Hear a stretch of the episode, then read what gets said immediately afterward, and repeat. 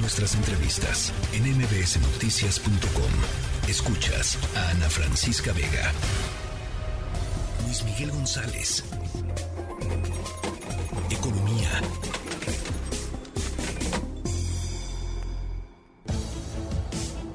Cinco de la tarde con 56 minutos. Este 2022 ha sido un año duro, un año difícil en materia económica no solo para los ciudadanos, ¿eh? para la gente común y corriente, los que andamos de a pie en la calle, también lo ha sido para las Afores. Luis Miguel González, ¿qué está pasando con las Afores?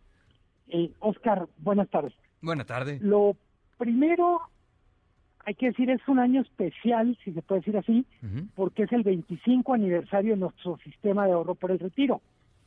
Cumple 25 años y lo cumple, como bien dices tú, en un contexto donde ha habido muchos nubarrones. Tradicionalmente, el sistema de ahorro para el retiro privado, las, las AFORES, habían sido consistentemente generadores de ganancias para los trabajadores y, por supuesto, para las empresas propietarias o accionistas.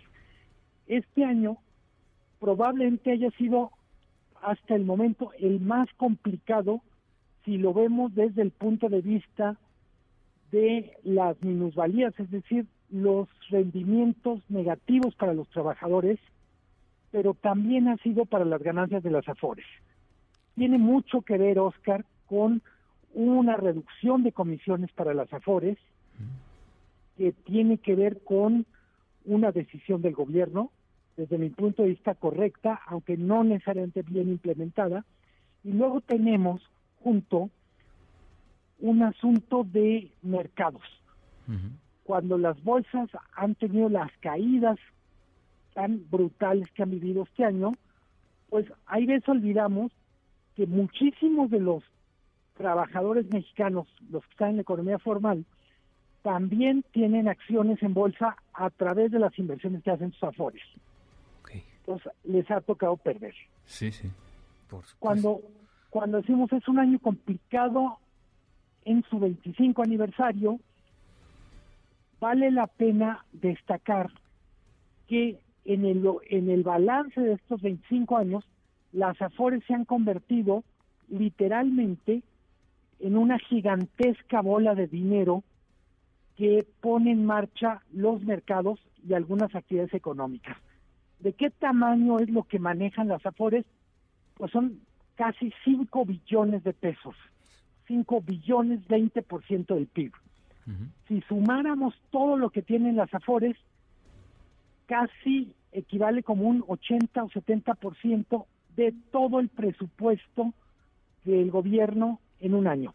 De ese tamaño es lo que tienen las Afores iba a decir en la panza, pero vamos a decir en los músculos. Sí, no, no complicadísima la, la, la, situación para las Afores. ¿Cuál es el reto? ¿Qué, qué, opciones tienen? ¿Qué alternativas tienen para salir de, de, esta situación?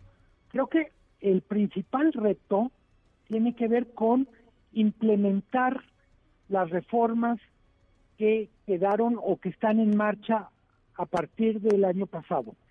Por ejemplo, el año que entra los patrones van a tener que aportar un punto más, un punto porcentual más a la pensión de los trabajadores, de tal manera que los cada trabajador se va a ver beneficiado de este incremento y el sistema de ahorro también porque va a tener más dinero. Hay que recordar la reforma, Oscar, lo que prevé es que cada año de aquí al 2030 crezca un punto porcentual esa aportación, poquito más de un punto porcentual, hasta llegar a 15 puntos, al 15% del salario. ¿Qué va a cambiar con eso?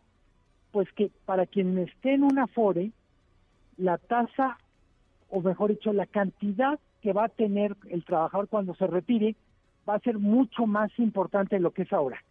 Técnicamente, Oscar se le llama tasa de reemplazo, y es si comparas tu salario promedio con lo que te da mensualmente después de retirarte, pues eso es la tasa de reemplazo, era 42% y ahora va a ser paulatinamente, va a poder llegar hasta 70%. ¿Cuál es desde mi punto de vista el mayor reto, Oscar?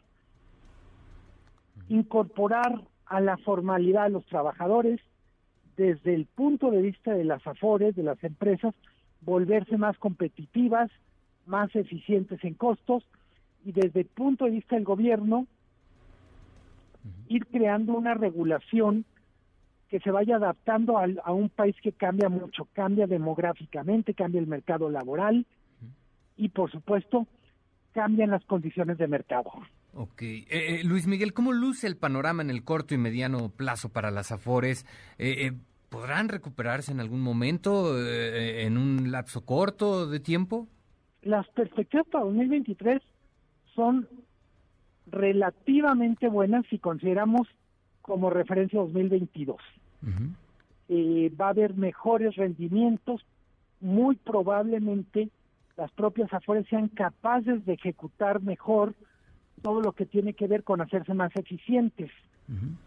Yo pienso que el gran tema con las Afores al final es que los trabajadores conozcan más sus derechos, revisen más qué están pasando con su pensión, eventualmente, si los convence y les conviene, que hagan aportaciones voluntarias para aumentar la cantidad que tendrán cuando se retiren.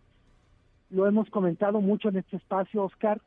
Seguimos viviendo con la ilusión que somos un país de jóvenes, cuando en realidad somos un país que paulatinamente va empezando a tener una circunstancia parecida a la que ya vivió Europa, donde pues tenemos que hacernos cargos de nuestra vejez, de la vejez de una parte mayor de la población y un aspecto clave es tener un sistema de pensiones que funcione.